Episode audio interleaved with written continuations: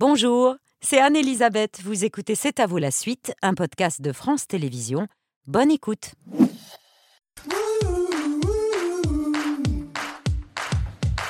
C'est à vous en direct jusqu'à 21h avec Aurélie, Patrick, Pierre, Mohamed et Indra Carillo, notre chef de la semaine, propriétaire de deux restaurants à Paris dans le 9e, la Condessa, qui est un, restaurant gastronomique, et la cave à manger Bourrache. Tout ça, c'est dans le 9e arrondissement. Ce soir, du riz de veau, piqué au piment rouge. Il est là, le piment rouge. Euh, et avec une sauce XO Tout à fait. que vous revisitez. Ça, ça vient de Hong Kong. Tout à fait. Et donc, c'est une sauce qu'on a révisitée avec la banane rôtie qu'on a ici, en fait, fumée, qui apporte vraiment un- une aromatique euh, supplémentaire et quelques piments. C'est un des plats qu'on sert au menu dégustation du menu La Condessa. Et euh, on va compléter donc, cette préparation de riz de veau de notre boucher Adrien de Lu- Livernès avec, voilà, dans l'autre sens. Et je dois ciseler de l'oseille. Tout à fait, oui. Vous entrez l'accusé là. hein. Et voilà, c'est ciselé. C'est pas finement ciselé. Non, mais ça, c'est très bien. C'est pour finir la sauce, donc euh, ça Ben va. voilà, c'est ça va se mêler. Merci beaucoup, chef. À tout à l'heure pour le dîner de. C'est à vous. On se demande souvent comment un écrivain trouve l'inspiration, se comporte devant sa page blanche, quels sont ses rituels de travail? La réponse en 2023, quand on s'appelle Claire Berest et qu'on en est à la 150e, à 150 millième correction de son texte, de son septième roman, eh ben, ça donne un karaoké pétage de plomb sur du Niagara.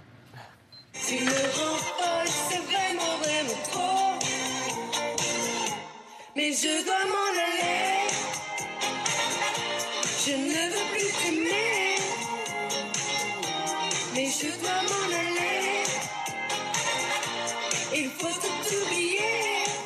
Bonsoir Claire Berest. Bonsoir. Ça valait le coup de chanter du Niagara parce que pas.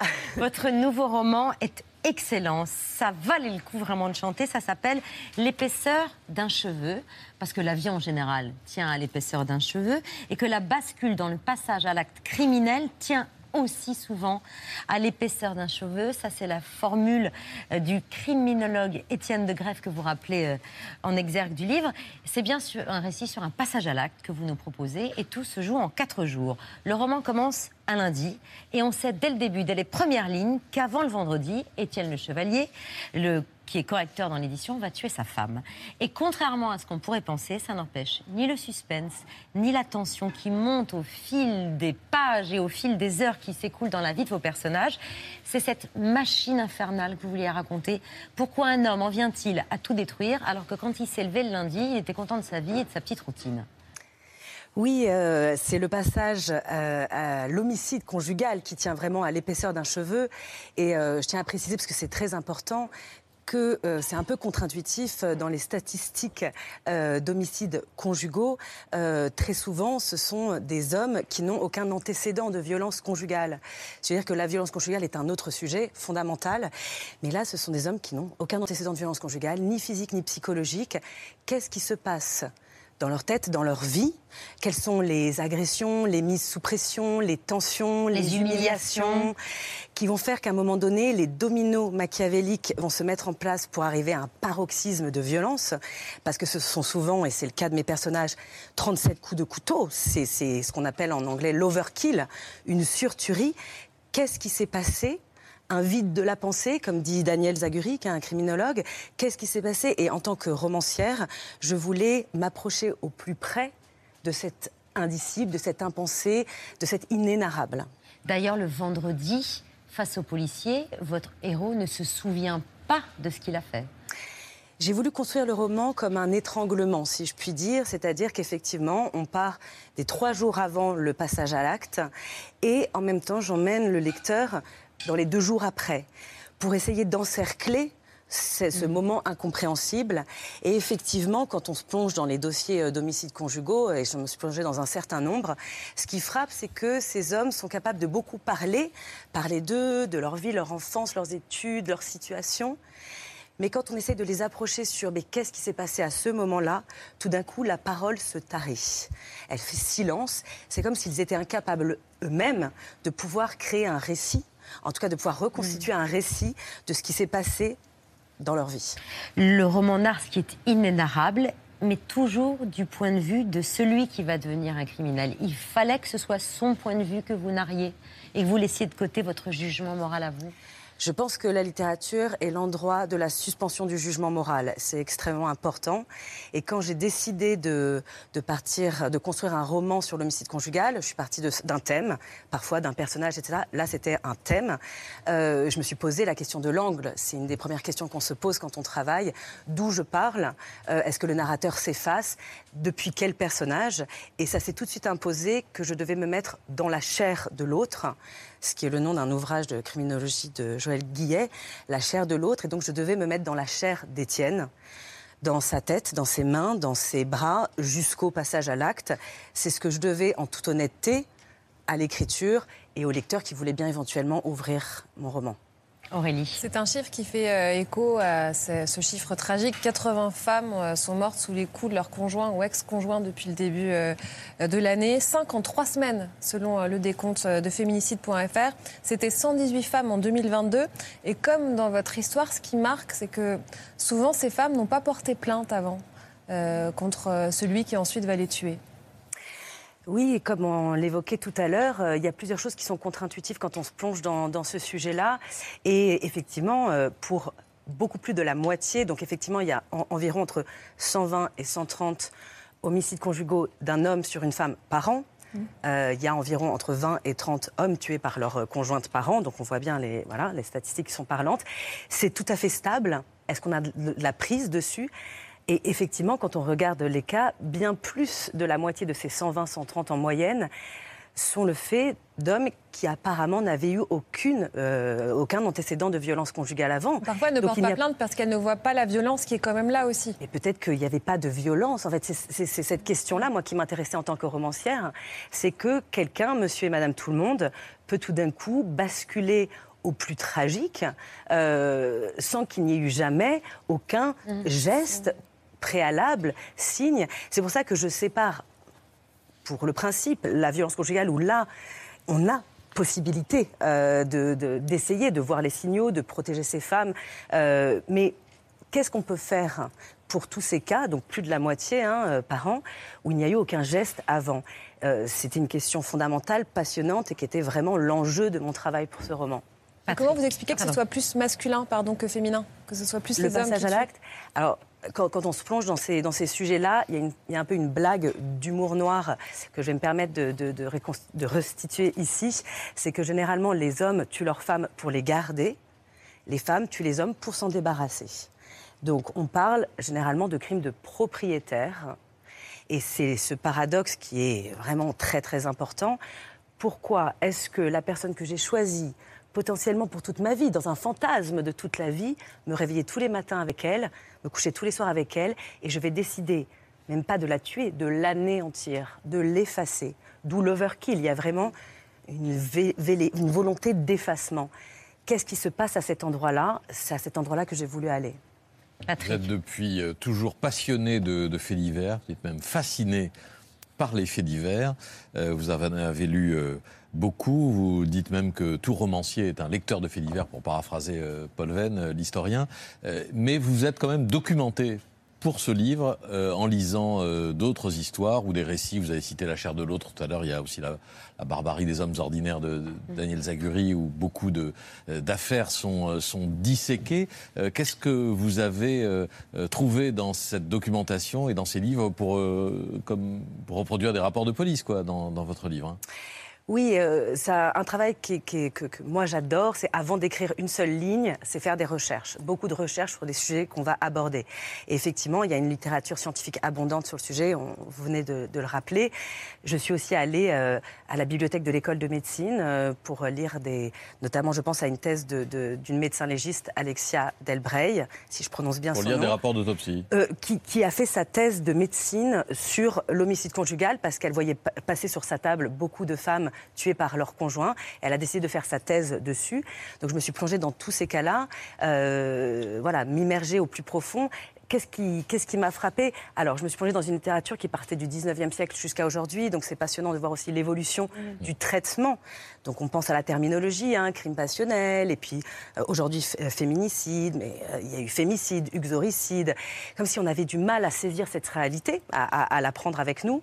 Mais il y a des. Et je cherchais des motifs qui revenaient euh, afin de créer des personnages qui ne, ser- qui ne soient pas des portraits robots, évidemment pas des archétypes, mais euh, on doit l'honnêteté à son lecteur, on doit l'honnêteté à son écriture, donc il faut se plonger dans le réel le plus profond pour pouvoir ensuite créer la fiction.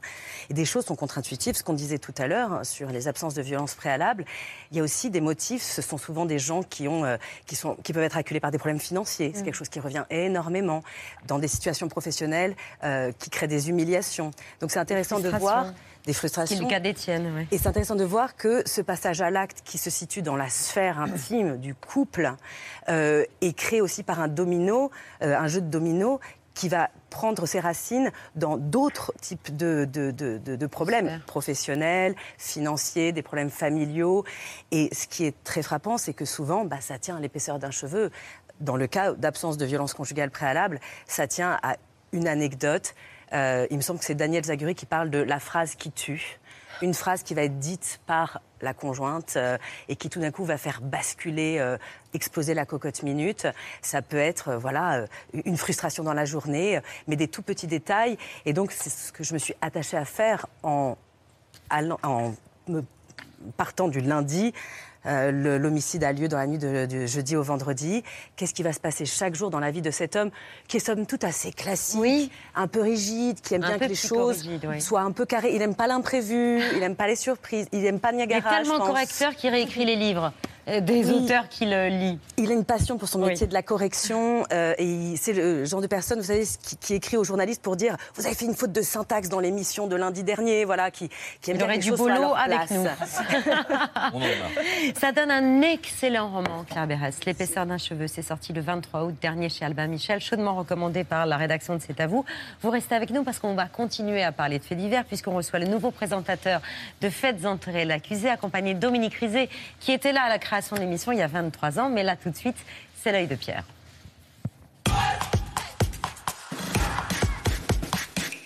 Donc, à la X millième correction d'un bouquin, on est sauvé par Niagara, et à la première ou à la Xème rupture amoureuse, on se console avec Gilles Caplan.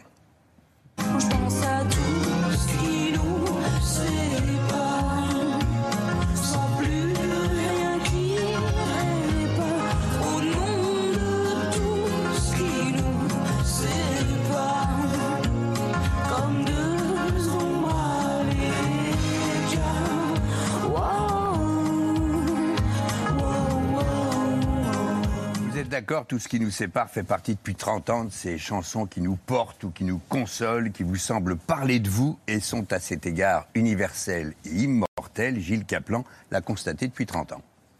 Je pense que ce message de souffrance de, la séparation euh, est quelque chose de très intemporel. Combien de fois on m'a dit j'ai offert ce, ce- ce 45 tours ou ce disque ou cette chanson à ma femme parce que j'allais la quitter ou j'ai reçu ce disque comme message de séparation. Il y en a, c'est euh, j'ai rencontré, ma femme euh, en l'embrassant sur votre slow.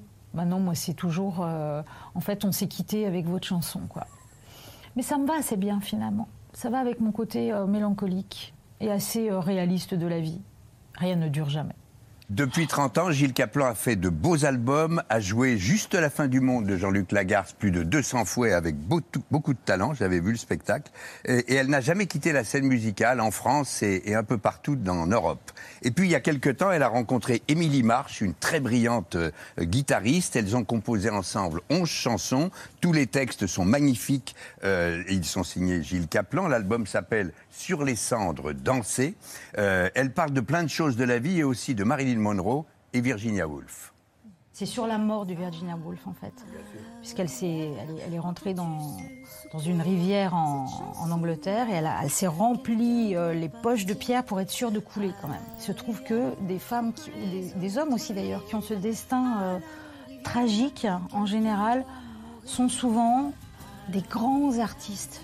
Je pense que plus on est, euh, comment dire, en proie avec, euh, avec la conscience de la mort, de sa finitude, je, je- je- je crois que ça nous rend extrêmement euh, mélancoliques et vivants en même temps. Quoi. Je ne vais pas vous présenter 11 chansons en 3 minutes, euh, mais j'ai envie de vous donner envie d'aller les écouter. Il y en a une tout de même qui a un vague parfum de, de country euh, folk de Memphis. Il y a d'ailleurs du Memphis euh, chez Gilles Caplan quand elle chante à son fils La Daronne. Tu es grand et si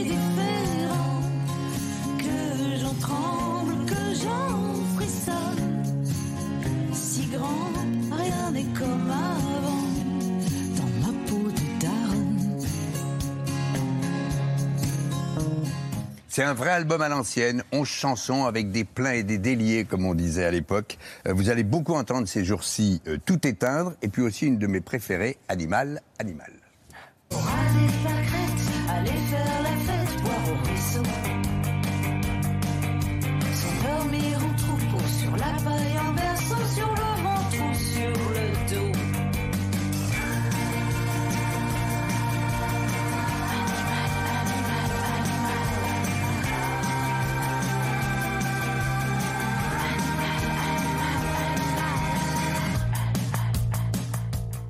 Caplan sera le 12 décembre au Café de la Danse et un peu partout en France, et je vous offre l'album, chère Claire. Merci beaucoup. Merci, Merci. beaucoup, cher Pierre. C'est une émission qui a plus de 20 ans d'existence, 23 pour être précise. Michel Legrand en a signé la musique du générique, devenu aussi célèbre que la veste en cuir du présentateur.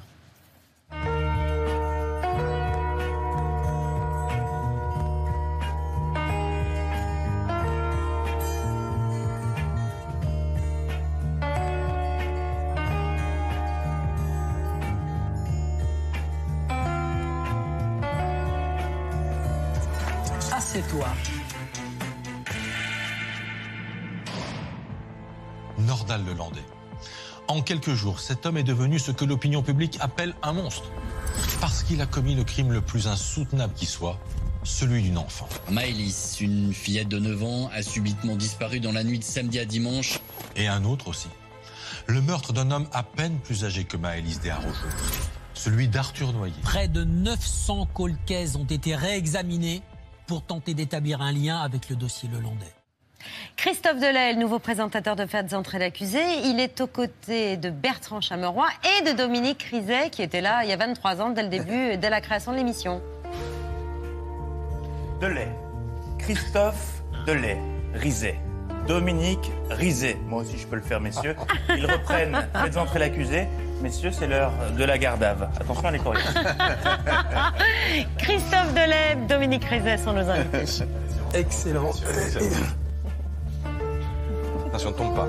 Messieurs, bonjour. Bonsoir Dominique. Elle fout les jetons cette musique un peu. madame. Bonsoir. Mais elle est faite pour ça. C'est vrai, elle est faite pour ça. Alors Patrick me rappelait que Michel Legrand ne l'avait pas composé pour l'émission, évidemment. C'est un film américain dont j'ai oublié le nom, mais Ah ben voilà. Ravi de, de parler de Faites entrer l'accusé qui reprend du service tous les dimanches à 21h10 sur RMC Story. Euh, la veste en cuir, c'est contractuel, Christophe? Non, c'est pas contractuel, c'est ma tenue habituelle. Regarde, la preuve. Voilà. Ah ouais. Donc, Vous euh, non, non, c'est pas fait pour ça. Je sais pas si j'étais fait pour ça, mais en tous les cas, je suis habillé comme ça. 30 candidats ont passé le casting pour présenter l'émission. Vous aussi. Ah ben, c'est normal, oui. J'avais très envie de la faire, donc Pourquoi Mais parce que je la regarde depuis 20 ans, que mes enfants la regardent aussi, euh, euh, que j'avais toujours dit qu'une matinale c'était un travail à temps plein, sauf si une émission de ce type se présentait. Quand ça se présente, j'y vais. C'est votre voix qui a fait la différence? Ça, il faut demander à ceux qui m'ont casté, mais je pense que ça a dû peser. Oui, Sans parce doute. que sans Sans doute, doute. parce que vous pouvez euh, faire faire des silences. J'ai réappris en fait à Ouais. utiliser ma voix parce que je fait- faire la grosse voix.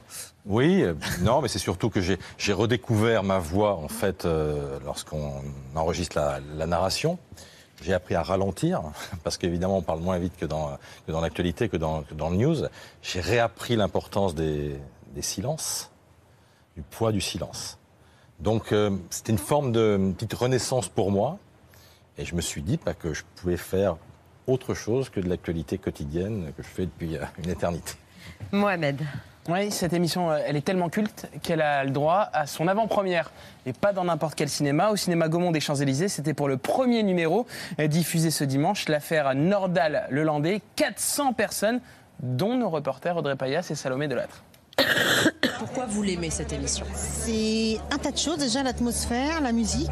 C'est une émission complète où on interroge les témoins, on interroge les, bah, les policiers, le juge d'instruction, les- on a le procès parfois. C'est une, une, euh, une émission qui permet de prendre peut-être un peu du recul et de mieux comprendre en profondeur le- la- l'affaire en question. Il n'y a pas de voyeurisme, c'est ça aussi qui est réussi. Ça passionne les faits divers. Comment vous l'expliquez ça Aucun être humain est un monstre, mais tout être humain peut accomplir des actes monstrueux, ce qui est une nuance extrêmement importante.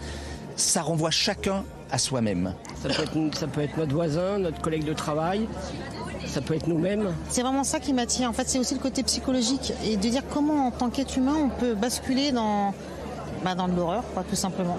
Il y a une curiosité quand même, hein. il y a un petit côté commère. Dans cette salle, il y a des assassins en puissance. Ah, Il est inquiétant, maître Jakubowicz, mais il a raison, Dominique. Euh, la fascination pour, euh, pour euh, les faits divers, c'est parfois un poil limite quand même. C'est un poil Ça dit quelque chose de nous. Oui, ça dit quelque chose de nous parce qu'on est tous un peu concernés. Et ça vous est jamais arrivé de dire celui-là, je vais le tuer.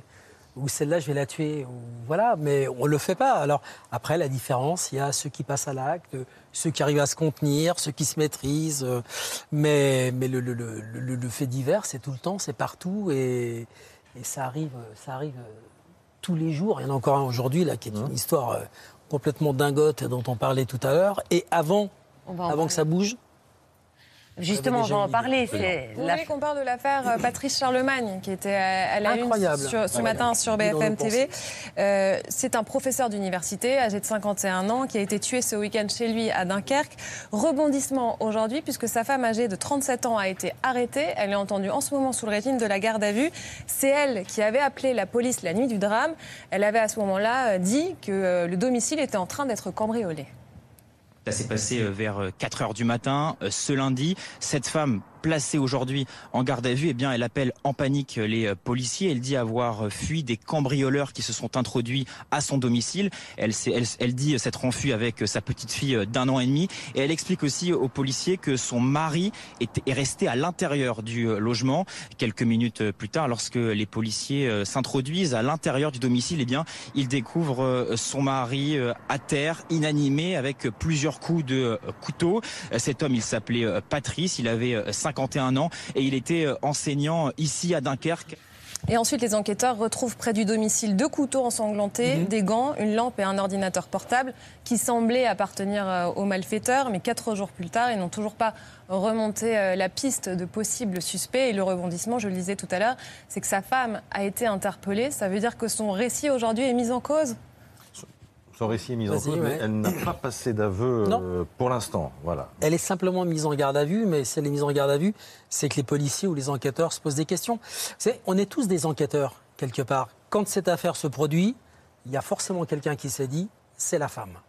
Euh, quand, euh, quand Nordal Lelandais dit non, euh, j'ai pas enlevé la petite Maëlys, il y a forcément des gens qui se disent, mais bien sûr que si, c'est lui. L'histoire des Malinois, le chien, Mm. Le téléphone. Quand euh, Daval, Daval. pleure, Jonathan Daval pleure, il y a des gens qui se disent c'est lui. Quand Michel Pial, et j'arrête là, euh, demande à sa femme de lui envoyer un petit SMS en disant écoute, si t'es parti, parce qu'on s'entendait plus, envoie au moins un SMS. Et il y a des gens qui se disent euh, bien sûr que c'est lui. Comme Donc on la- est tous des enquêteurs. Oui, comme dans l'affaire du petit Émile, qui est disparu depuis le, juillet- le 8 juillet dernier. juillet. Ça reste toujours un mystère. Là aussi, vous avez des hypothèses les uns les autres? Ben oui, on a des hypothèses évidemment, mais euh, tout le danger dans notre métier, c'est de spéculer et de, et de faire l'enquête à la place des enquêteurs. Mm. C'est toujours, moi, ce qui me, ma réserve à l'égard du traitement des, des faits divers, c'est toujours faire très attention de ne pas aller plus vite que, que la police ou la, ou la gendarmerie. Mais évidemment, dans l'intimité des rédactions, Bien sûr. on fait des hypothèses, forcément. Lesquelles, Dominique? On peut. Alors.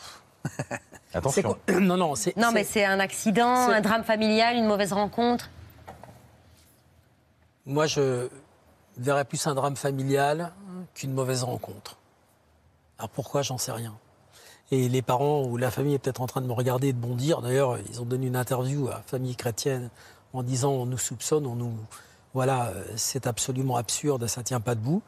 On peut quand même avoir. euh, Ce qui est certain, c'est que les enquêteurs ferment des portes. Mmh. Voilà, on l'a vu encore cette semaine. Les gendarmeries ont fou- ont fouillé une retenue d'eau pas très loin du, ça donne du. Auvernais. Ça donne rien. Et c'est toujours ce qui est fascinant d'ailleurs dans le traitement de ces affaires, c'est qu'on a l'impression que les enquêtes se ralentissent. En fait, elles ne se ralentissent jamais. Elles ne s'arrêtent Et moi, pas. depuis le début, depuis que je travaille à fait entrer l'accusé, je suis toujours surpris par le travail de fourmis l'abnégation des policiers et des gendarmes qui, quelle que soit la dimension de l'affaire, ne lâchent rien. Jamais rien. Vous pensez que le dossier s'est assoupi? En fait, non. Ils travaillent. Ils travaillent toujours. Et un jour, ils aboutissent. Et puis, et puis ils trouvent des trucs qui sont complètement fous. Alors il y avait la police scientifique d'hier, il y a celle d'aujourd'hui. On a fait une histoire qu'on a découverte tous les deux, on ne la connaissait pas avec Christophe, qui va être diffusée. Ça s'appelle l'affaire Verdure, Alexandre Verdure. Les gendarmes ont cassé le béton d'une route, huit mois après. Quelqu'un avait saigné ici, la victime avait saigné ici, et on a retrouvé dans le béton de la route de l'ADN, alors que l'hiver était passé, la pluie était passée, dans le béton, il y avait l'ADN de la victime. Ça, pour une écrivaine, c'est pas il, faut vite, il faut vite la noter, celle-là. Ça, on m'aurait posé la question sur un plateau à BFM de Dominique, est-ce que c'est possible? J'aurais dit, ben non, c'est pas possible. Ça si tient je pas vous de... parle de l'affaire d'Émile, c'est parce qu'il y a quelques points communs avec l'affaire du petit Grégory, euh, euh, la famille Maison doute, euh, un village euh, sans histoire. Euh, à ce propos, une question de votre concurrent le matin à la télévision, vous sur BFM, lui sur France 2, Thomas Soto. Christophe, j'ai deux questions pour toi. La première, c'est pourquoi quand on est matinalier, on mange n'importe quoi Tout le temps? Mais la deuxième, qui est beaucoup plus importante, c'est au monsieur de entrer l'accusé que je la pose. Qui? Qui a tué le petit Grégory? Alors là, je me garderai bien de répondre compte tenu de tout ce que je vous ai dit, euh, évidemment. Non, euh, bah, puisqu'on parle de l'affaire du petit Grégory, c'est, c'est une affaire qui est un peu fondatrice pour moi, parce qu'évidemment, euh, tout le monde a été marqué par cette affaire, et plus encore par le traitement de cette affaire. Et vous avez sans doute, comme moi, le souvenir de cet ouvrage qui avait été signé à l'époque par Laurence Lacour, qui s'appelle Le, Le bûcher des, des innocents, et qui avait traité, fait en quelque sorte le procès de la façon dont les journalistes avaient traité euh, cette affaire. Et je pense que le constat qu'elle a fait, le diagnostic qu'elle dressait, il est toujours d'actualité et en quelque sorte, il nous oblige. Voilà. Et, et c'est toujours le souci qu'on a, et c'est pour ça, je crois, que fait entrer l'accusé est très respecté, c'est que on traite que des affaires qui sont jugées, terminées, et, et- et surtout on force personne à parler. Et, et tous les interlocuteurs que nous avons, souvent des interlocuteurs de premier plan, que ce soit les avocats, les chefs d'enquête, les magistrats, nous parlent parce que cette euh, émission a acquis la- une réputation Et une crédibilité. et une crédibilité qui est toujours là. Et c'est pour ça que dans le Landais, on a les deux magistrats des deux affaires, Arthur Noyer, Maëlys, les deux directeurs d'enquête des deux affaires, les avocats euh, généraux des deux affaires, et puis, euh, puis des images exclusives qui nous ont été confiées de vidéosurveillance où on voit Nordal Le Landais qui tourne dans les rues de Chambéry qui cherche une proie. Patrick. Quand on vous demande les... quels sont les, les faits divers qui vous ont marqué, euh, bon, vous citez des affaires connues, mais aussi euh, une autre histoire. Vous voulez bien qu'on cite pas le nom, Patrick Connue. Ah oui. Vous voulez qu'on ne On cite pas le nom. D'accord, on cite pas le nom. Oui, parce que Il je s'agit suis, de. je oui, suis non. hanté par cette histoire. Donc je rappelle, c'est c'est Ah, aussi c'est- encore un homicide conjugal. hein. On en parlait tout à l'heure avec Claire Virest, et c'est encore euh, comme euh, l'affaire euh, Charlemagne, en, en apparence éventuellement. Euh, donc un père de famille, un ami d'enfance, père de famille euh, hypochondriaque, qui persuadé qu'il va mourir, qui euh, tue sa femme à coups de marteau pour ne pas qu'elle lui survive.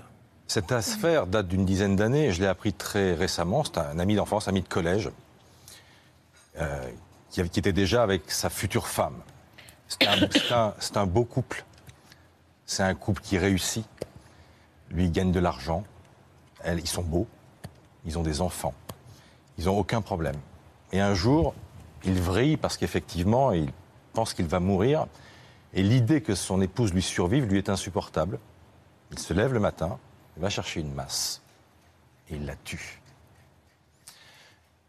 Ça me mortifie parce que je me dis que l'assassin, finalement, il n'est jamais très loin de chacun d'entre nous, en fait. On a tous des failles et qu'à un moment, peut-être, chacun d'entre nous peut basculer. Je suis hanté par cette histoire. Et à travers les, les récits que... Ça se passe dans les Hauts-de-Seine? Oui. oui, oui, ça se passe dans les Hauts-de-Seine. À Antony. À Antony, voilà.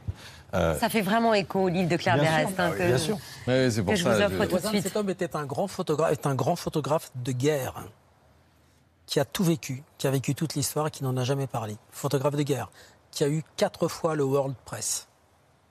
Guerre. C'est le voisin de ce monsieur Anthony. J'ai cassé un peu l'ambiance. Pas du tout. Non. On comprend que ça hante. Pour reprendre l'ambiance de l'actualité, euh, votre actualité. Euh, vous parliez de police scientifique dans le numéro de dimanche prochain. On va, vous allez nous, nous intéresser à un corps découvert dans une valise au large de la Bretagne. Il est apparemment extrêmement difficile, euh, sinon impossible à identifier. Il n'y a rien. Pour monter jusqu'à l'assassin, ça serait quand même pas mal d'identifier la victime. Que disent les empreintes digitales? Alors ça ne dit rien, Christophe, parce que le corps a séjourné trop longtemps dans de l'eau de mer. Donc la juge décide en urgence de prendre les mains et de les envoyer à l'Institut de recherche criminelle de la gendarmerie nationale. Qui peut faire quoi? Qui peut faire une restructuration des mains. En fait, les empreintes digitales qu'on voit à la surface de notre peau, elles viennent de bien plus profond. Elles viennent de l'épiderme, en dessous du derme et en dessous de l'hypoderme. En fait, on est comme les reptiles, Christophe. Si on enlève la première peau, eh bien, les stries restent inscrites dans la mémoire de la chair. Et c'est ce que vont faire les gendarmes. Ils vont aller chercher au plus profond et ils vont refaire les empreintes digitales de la victime. Ces mains qui se baladent, ça nous fait un peu froid dans le dos, c'est pour ça qu'on vous aime. Mais ce sont souvent les, les histoires euh, les moins connues qui sont les plus savoureuses parce qu'on ne sait pas la fin. Et donc on vous suit euh, tout au long de l'enquête. Vous avez parfaitement raison, Pierre. Et ce sont les enquêtes que je préfère, en fait. Parce qu'en fait, elles se regardent, j'allais dire, comme on feuillette un roman. Dire que le téléspectateur euh, voilà, est plongé dans cette histoire. Et en l'occurrence, celle-ci commence par la découverte d'une valise dans la baie de l'Orient, de laquelle dépasse un pied. Et rien à l'intérieur. Aucun moyen d'identifier, sinon une clé. Et c'est là qu'il faut saluer aussi, euh, enfin, que l'on, je découvre Ouais. plus que toi le travail de la police scientifique ou de l'IRCGN, qui est l'équivalent de la, à la, à la gendarmerie. Ces gens-là ne lâchent jamais. Ils ont, enfin, il faut un travail qui, qui nécessite une telle abnégation, une telle motivation. Ils aboutissent au bout du compte, voilà. Ouais. Ils y arrivent. Ils y arrivent. Ouais. Et cette enquête fait partie effectivement des plus fascinantes. Elle est jolie, celle-ci. C'est dimanche prochain. Dimanche prochain. Est belle, ouais. Faites entrer l'accusé, c'est tous les dimanches à 21h10 sur RMC Story. C'est disponible dès 6h le jour de la Ça, diffusion. c'est très important parce qu'effectivement, c'est un programme qui est beaucoup regardé en linéaire, mais aussi sur RMC BFM Play. Euh, nos téléspectateurs, ils n'attendent pas nécessairement le dimanche soir à 6h 21h10. à 6h du matin le dimanche, vous on pouvez- se fait un 8 soir. heures. Ouais, en, en rentrant de boîte, un peu le Colisée. On a des week-ends sympathiques, euh, Dominique. Euh, Est-ce que vous voulez bien dîner? Oui. Bon, on passe à table. On est rejoint par Fred Testo, euh, mais d'ici là, les radoteurs. Stéphane de Groot, Gilles Gaston Dreyfus.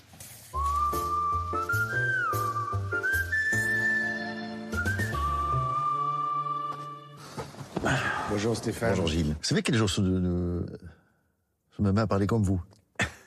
Nous sommes mardi 12. Mardi 12.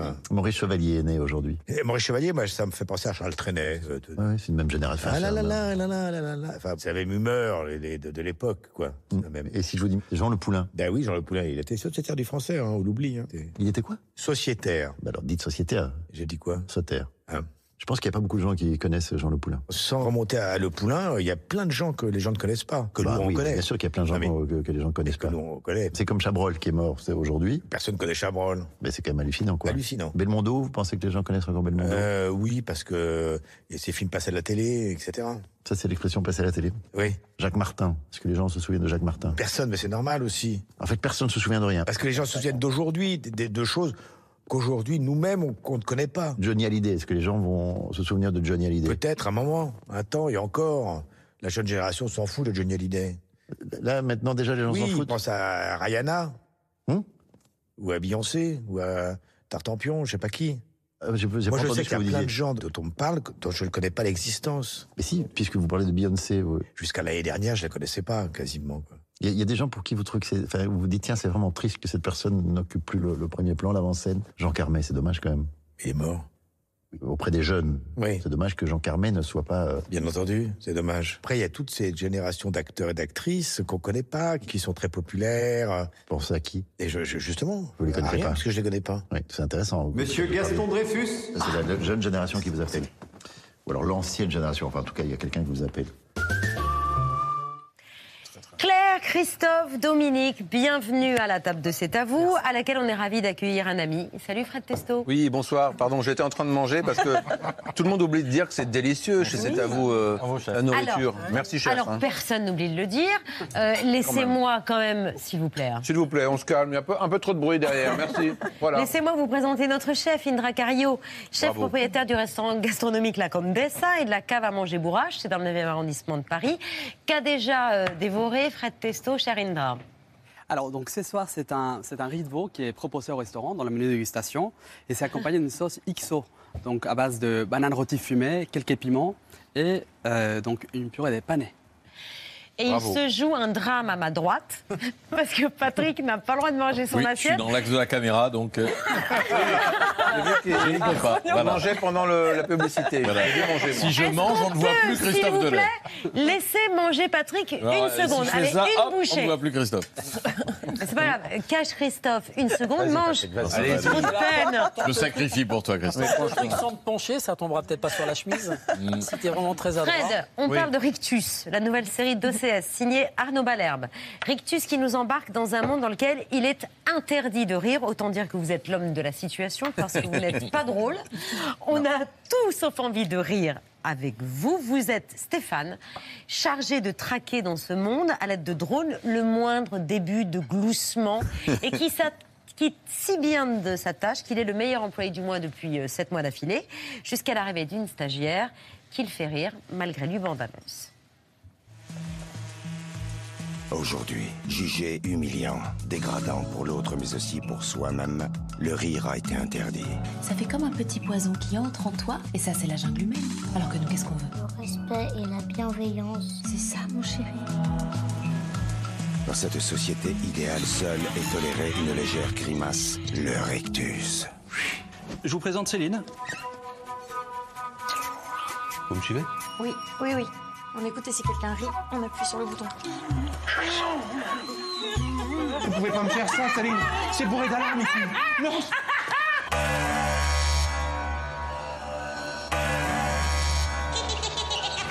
C'est l'odeur nauséabonde de la rigolade. Mais j'y peux rien, moi, si vous me faites rire quand vous faites vos têtes bizarres. Oh Intervention On a encore rigolé. Aurélie, Ah vous oui. avez vu Rictus. Oui, j'ai beaucoup aimé. C'est une série euh, jubilatoire. Vous arrivez à, à nous faire rire sans euh, parler. Un peu comme Mr Bean, vos, Oui.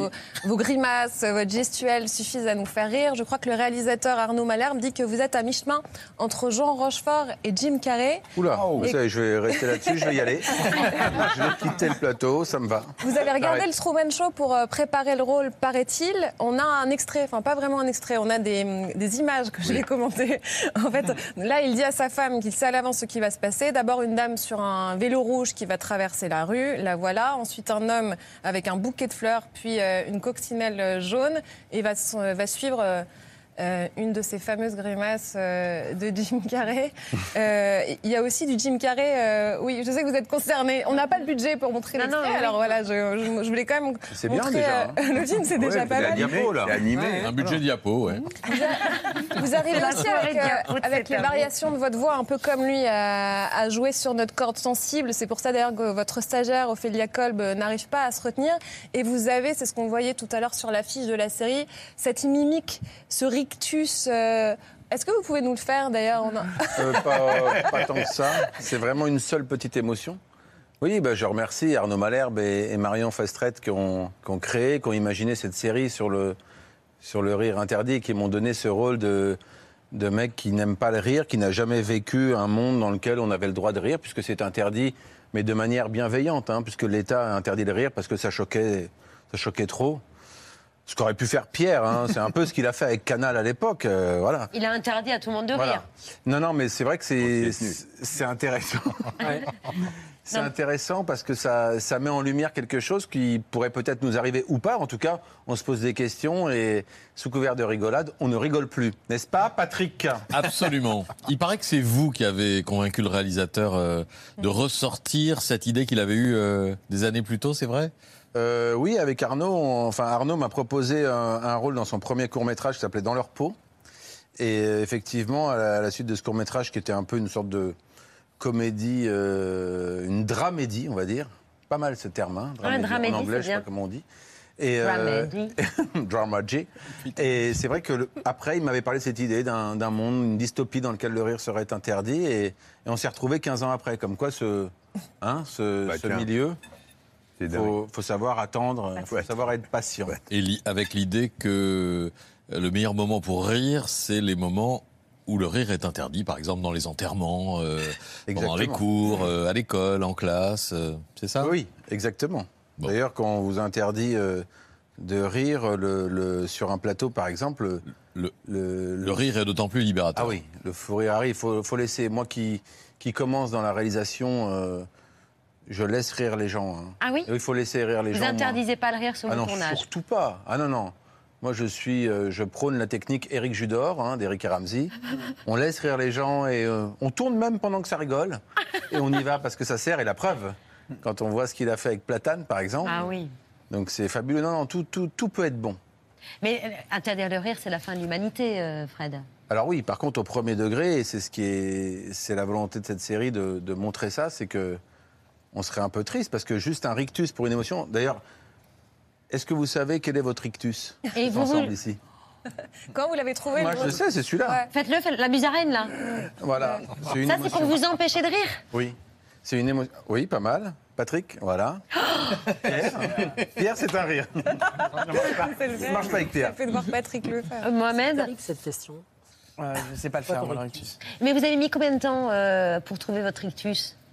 Ah Vous bah, l'avez trouvé c'est- tout de suite parce que le réalisateur voulait que chacun des comédiens ait son rictus. Oui, parce que dans ce monde-là où le rire est interdit, le- la, la- la seule émotion est, tra- est traduite par une sorte de grimace, donc ce rictus. Donc on ne sait pas. euh, On ressemble un peu à un castor, là. Voilà. Musaraigne. Mi-castor, mi-musaraigne, euh, mi-figue, mi-raisin. Et euh, chacun le trouve, mais ce qui est horrible, c'est qu'ils n'ont pas connu. Et le personnage de François Rollin, qui joue mon père dans la série, lui a connu le monde avec le rire, comme nous, on a connu, par exemple, avec ou sans portable, avec ou sans réseaux, réseaux sociaux, par exemple. Et, et François Rollin, dans- dans- qui joue mon père, euh, euh, dit à un moment donné on ne peut rire que de tout. Lui, il a connu ça, qui est une, expression, une citation empruntée à Gustave de Carverne de Groland. Voilà. Et moi, je pense que c'est pas mal. On ne peut rire que de Que tout. de tout, ouais. C'est une bonne Voilà. formule. C'est une espèce de. Vous empêcher de rire, c'est presque un contre-emploi absolu. Euh, deux des auteurs qui travaillaient avec vous sur le SAV, Eric et Quentin, mon petit gars, ont une question à vous poser.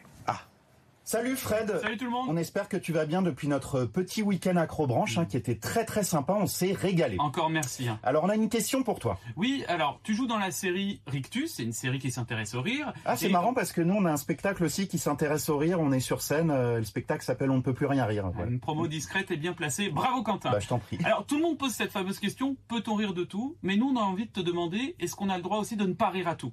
Est-ce que c'est grave de ne pas rire à certaines vannes ou certaines blagues par exemple? Voilà Fred, on veut une réponse concise et cocasse. Merci, les amis. Euh, Eric Quentin au Théâtre du Marais euh, tous les mardis, d'ailleurs. Je vous le conseille. Euh, oui, effectivement. Je pense que moi, enfin moi, je pense qu'on peut rire, euh, comme disaient des proches, mais pas avec n'importe qui. Au début, je me disais ça. Et en fait, après, en, en grandissant, je me suis dit, mais non. En fait, comme dit euh, Gustave de Carven, que j'ai cité juste avant, on peut rire que de tout. On ne peut Heureusement. rire que de tout. Parce que on rigole ensemble, on est ensemble. On se moque entre nous et on est bien entre nous. Et on est dans la société. Pas vrai, Mohamed? Je suis entièrement d'accord avec toi. Tu vois? Bah, Voilà. profites-en pour enchaîner, mon. Oui, c'est vrai. Fred, euh, vous êtes euh, retourné en, en Corse cet été? Tout à fait. Bah, tout le temps, je suis obligé. Moi, j'ai un contrat, hein, j'ai la famille. hein. Non, parce que c'est une question totalement inintéressante qui est une question prétexte pour montrer une image que l'on a adorée. Ah. Une image qui a eu lieu euh, sur France 3 cet été, c'est tordant. En 5 ans de bouche à oreille, ce restaurant de plage a vu défiler un nombre impressionnant de célébrités. Ce qu'on a voulu faire, c'était un endroit familial. On vendait du soda.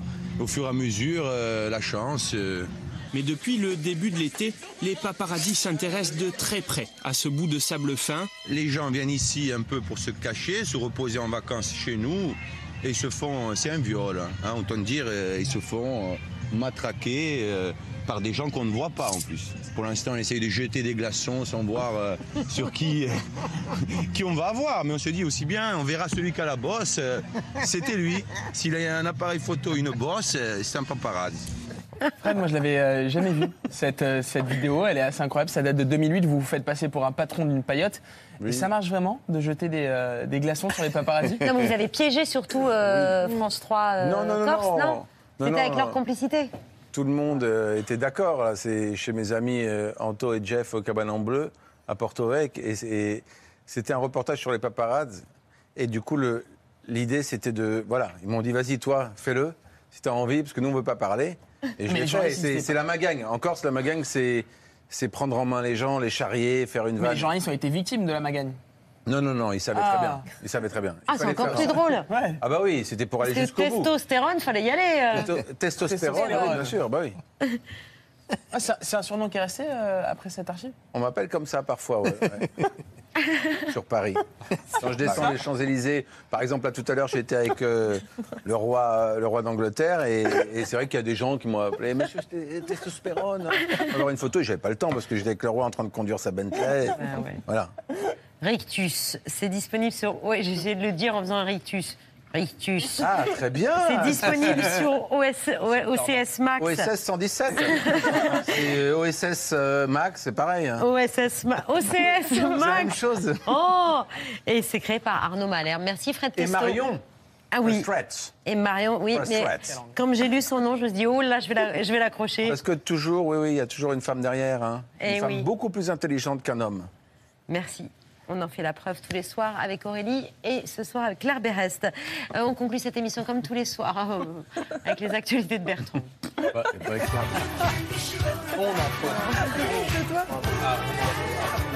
de duplex avec?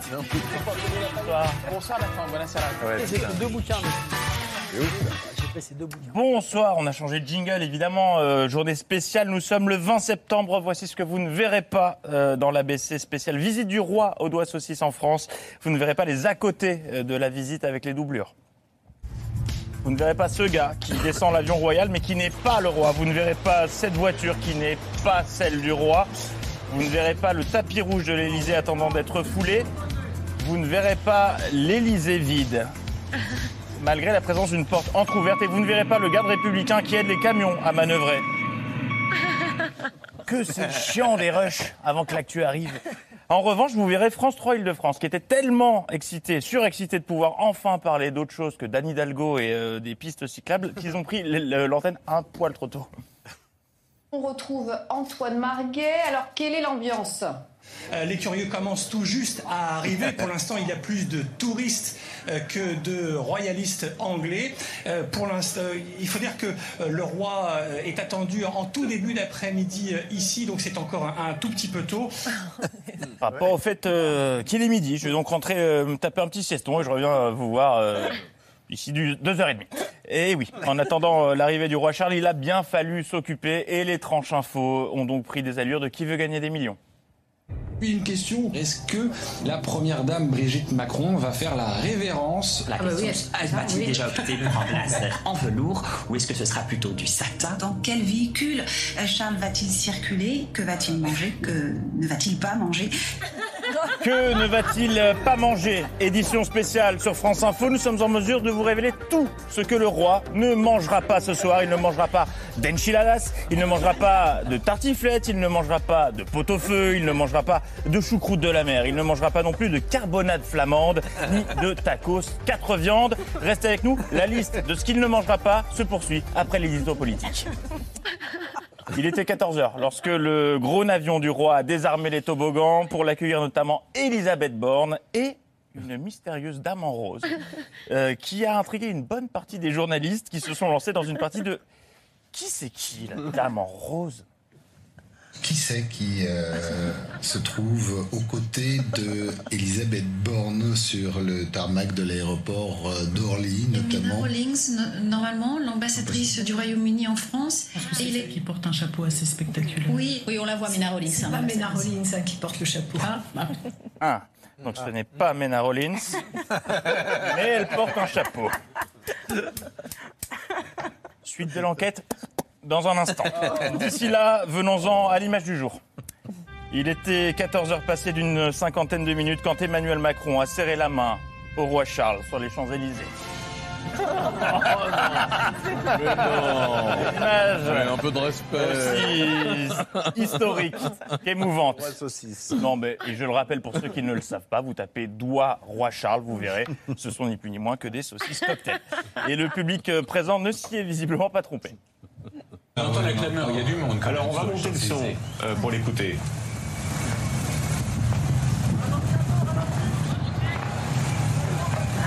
Voilà, c'était bref, mais c'était des clameurs et pas, et pas des sifflets. Pas de clameur de, non plus d'ailleurs. Il y avait 10 pélos selon les organisateurs, 3 selon la police. Et une question, VO ou VF, pour les dialogues entre le roi et le président. France 2 avait la réponse. J'ai remarqué que lorsque l'ancien prince de Galles, devenu le roi Charles III, était avec des interlocuteurs français, il parlait toujours français. Il le parle suffisamment bien pour euh, faire ce geste vis-à-vis des Français. La preuve. And um, we are don't uh, speaking uh, French uh, together. In the... Perdou. Dès qu'il est en France, il parle français, sauf aujourd'hui. C'est dommage. Euh, comme dans votre maison, Christophe, d'ailleurs, qui aujourd'hui ne s'appelle plus BFM TV, mais euh, BFM TV, bitch. Eh bien, ça y est, on y est. Welcome, Your Majesty. Welcome, Your Majesty. Première étape, les Champs-Élysées avant un dîner qui s'annonce somptueux à Versailles ce soir. Enjoy your meal, bondage info. Have a good dinner, you're watching the ABC. Merci Ashley Chevalier. Enfin, Ashley Knight. Euh, Friends 2 couvrait également l'événement en live avec Dora l'exploratrice en envoyé spécial Louise Eckland qui a vécu tout un tas d'aventures aujourd'hui. Euh, Elle était partout. Louise Eckland, qui est en direct de l'aéroport d'Orly. C'est exactement ça, ils arrivent à 14h. On a retrouvé Louise Eckland qui est dans le, le 14e arrondissement. Vous êtes toujours sur votre moto? Euh, sur la moto, on arrive là en- dans le 15e, on est euh, place des Invalides ici. On va retrouver Louise Eckland qui est également euh, du côté du, du marché aux fleurs. Oui, c'est tout à fait ça, ils vont venir euh, ici. On va retrouver Louise Eckland euh, maintenant euh, qui est euh, à côté de Notre-Dame. Voilà, je vais y arriver. Voilà, et on retrouve tout de suite euh, Louise Eckland euh, qui est en burn-out euh, chez elle, en PLS, dans la salle de bain. Édition spéciale animée par mon chouchou, Julien Bugier. Euh, miam miam les infos, enfin yummy yummy the news. Il y a des troupes britanniques qui sont aujourd'hui présents euh, à Paris. Alors, euh, il n'y a pas en tant que tel de troupes, euh, qui vont, de troupes britanniques qui vont participer à la revue des troupes. René Coty, ça remonte un peu, mais avait accueilli à Orly la reine Elisabeth Oui, mais- en personne. Alors c'était probablement au Non, c'était Bourget, parce que je crois qu'Orly n'a encore été- construit. Je crois, Christelle, vous êtes avec quelqu'un qui avait fait le déplacement spécialement pour l'occasion. Alors, c'était pas exactement le déplacement euh, pour l'occasion. Non, non, ils allaient au musée Grévin, mais voilà, ils étaient là. Mais à choisir, je préfère euh, des infos inexactes aux infos sûres et vérifiées, mais d'un intérêt, disons, modéré. Vous avez euh, par exemple 50 cm précisément entre euh, chaque assiette. La voiture du roi et la reine, une Bentley euh, de couleur prune. Avec des pneus en Kelvar, en, en- en- en- Kevlar. Il y a un ostéopathe qui accompagne le, le roi parce qu'il a des problèmes parfois de, de dos. Un dernier euh, petit détail, c'est qu'il y a du vent. C'est un détail qui compte. Autre conséquence de la visite du roi, elle a réveillé tous les pères castors qui sommeillent en nous. Père Castor, raconte-nous une histoire. Je sais que vous aimez les anecdotes. Juste une petite anecdote. Une petite anecdote aussi. Pour l'anecdote, Pour l'anecdote, une anecdote amusante. et puis pour terminer, juste une petite anecdote, une petite anecdote sur ces assiettes. Et à propos de petites anecdotes, euh, certains sont plus malins que d'autres, puisqu'il y a quelques jours euh, sur ce plateau, Stéphane Bern était avec nous. Il venait tout le temps. Je me souviens une fois, il était venu pour promouvoir les produits anglais. Je lui avais dit que j'avais goûté à peu près tout. Il me dit Oh, je suis heureux de voir que vous avez survécu. Et, et avec son humour britannique. Voilà. Une anecdote qui, qui avait passionné Patrick, qui adore les petites anecdotes. Oui, parce que c'est filmé en fait. hein. Ah oui, C'est filmé. Euh, et ce midi, Stéphane Bern sur France 2, écologie. Il était venu quelques années auparavant pour pro- promouvoir ses produits Dutchy Originals, euh, des produits écologiques. Euh, et je lui ai dit que j'avais tout goûté. Il m'a dit Oh, I'm very happy you survived. Je suis très heureux que vous ayez survécu à, à- à tous mes biscuits. Non, toujours pas Patrick Toujours pas Patrick. Tant pis. Mais de toutes les petites anecdotes racontées aujourd'hui, ma préférée restera celle-ci. Vous apercevez euh, derrière moi euh, des travaux qui sont en cours. Pour l'anecdote, eh bien, c'est un échafaudage. C'est pas vrai Moi, qui pensais que c'était une chaise de jardin, bah voilà, bah merci, comme quoi la vie.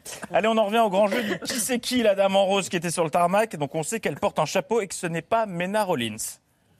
On sait qui est cette femme en rose, là, on l'a vue à la descente Ah oui. d'avion. Non, vous vous êtes déjà posé la question peut-être moi je me suis déjà plantée donc je vais me planter une seconde. Personne ne sait, alors c'est difficile de voir son visage. Bon. Moi, je crois que c'est l'ambassadrice de Grande-Bretagne. Hein. Non, non, non, En France non. Mena c'est en, en veste rouge, mais c'est peut-être l'ambassadrice de, L'ambassadrice de de. Grande-Bretagne, elle est- de dos là. Voilà. L'ambassadrice de France. Donc ce n'est pas l'ambassadrice de Grande-Bretagne, mais c'est qui, c'est qui? Juste un petit détail, la dame en rose dont on se demande depuis tout à l'heure qui elle alors peut être, je crois que c'est l'ambassadrice de France en Grande-Bretagne. Ah. ah non, Sylvie Berman dit non. Ça ça restera l'invité mystère. Peut-être que c'est un C'est invité l'épouse mystère. du ministre des Affaires étrangères euh, britannique. En fait, euh, Ah bon, au, au pire, disons que c'était Bill. C'était Bill. Vous savez, le, celui qui a le boucrou. Voilà, très bien. ce que j'allais dire, Euh, est-ce qu'elle a une moustache Voilà, oui, Eh ben, ben, eh ben, voilà, ben, très bien. Bill. Nous avions la même info. Bon, allez, annulez, remplace ce jeu. On passe euh, au- à un autre jeu. Musique. Le site un maximum de Eric qui exerce en politique. Attention, c'est pas facile. On joue avec France 2. Il y a un indice à l'image. C'est parti. Coquerel, Éric euh, Ciotti, euh, Éric Woerth euh, également. Ah, c'est perdu, il en manquait un, Éric Dupont-Moretti, qui était à l'image, mais vous pourrez retenter votre chance prochainement dans un nouveau numéro du site Un Maximum d'Éric qui exerce en politique. L'info continue demain, bonne soirée. Bravo Merci beaucoup à tous les quatre d'avoir accepté notre invitation. Tout de suite, Augustin Trapenard, la grande librairie, avec notamment Charles Pépin, Laure Murat, Agnès Desartes. Desartes pas. Et, et Neige Sino. Voilà, si vous voulez bien vous tourner vers Benjamin pour saluer nos téléspectateurs. Merci de nous avoir suivis. Excellente soirée sur France 5. À demain, 19h en direct. Ciao